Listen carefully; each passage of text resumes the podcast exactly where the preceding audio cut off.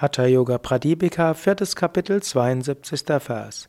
Atagatavastha dvitiyayam gatikritya vayurbhavati madyagaha dridhasanno bhaved yogi jnani deva samastada. Im zweiten Wirkungsbereich, im nächsten Avastha, vereinigen sich die Prana-Ströme zu einem Strom und beginnen sich in den mittleren Kanal zu bewegen. Der, die Haltung des Yogis wird fest und er erlangt göttliche Weisheit. Ja, Svatmarama spricht jetzt über die verschiedenen Schritte, wenn die Grantis durchstoßen sind. Das letzte Mal hat er gesprochen über Brahma Granti, ist dieser durchstoßen. Und wenn Brahma Granti durchstoßen ist, dann bist du im ersten dieser Avastas, dieser besonderen Zustände. Da bist du nämlich im sogenannten, wie heißt es noch, hm? Arambhavasta. Und jetzt geht es darum, im Gathavasta, im Gata Avasta, das ist der nächste Zustand. Und in diesem Zustand ist Vishnu Granti überwunden. Vishnu Granti heißt, du gehst jenseits von allem, aller Ich-Bezogenheit. Deshalb sagt er, Ida und Pingala vereinigen sich. Und alles geht in den mittleren Kanal in die Sushumna. Die Haltung des Yogis wird fest, er erlangt göttliche Weisheit. Reine Liebe hm, ist göttliche Weisheit. Reine Liebe ist hm, das höchste Jnana, nicht mehr ich bezogen. Auch daran kannst du dir kannst du denken. Es ist immer wieder gut, dir zu überlegen, ja, wie werde ich in Zukunft sein? Denn darum geht es.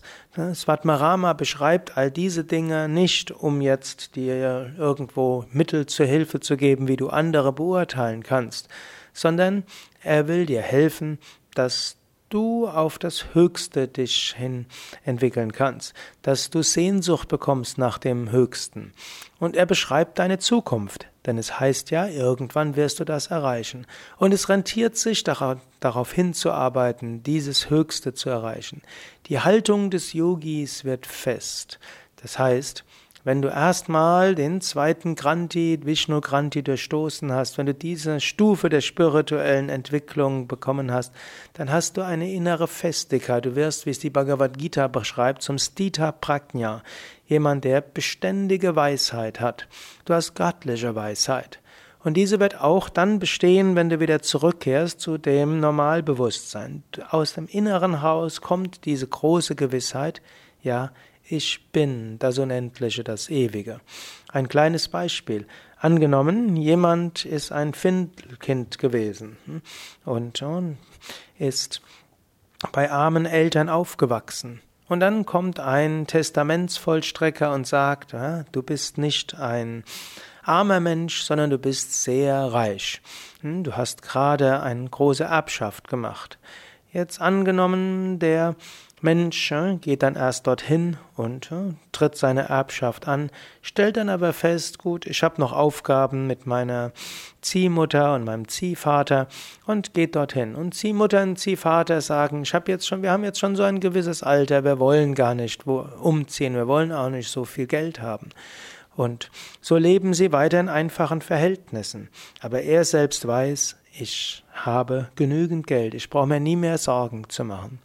So auf ähnliche Weise, wenn du einmal eine wirklich hohe Erfahrung gemacht hast, dann weißt du, so ist es wirklich. Ich brauche mir niemals mehr Sorgen zu machen.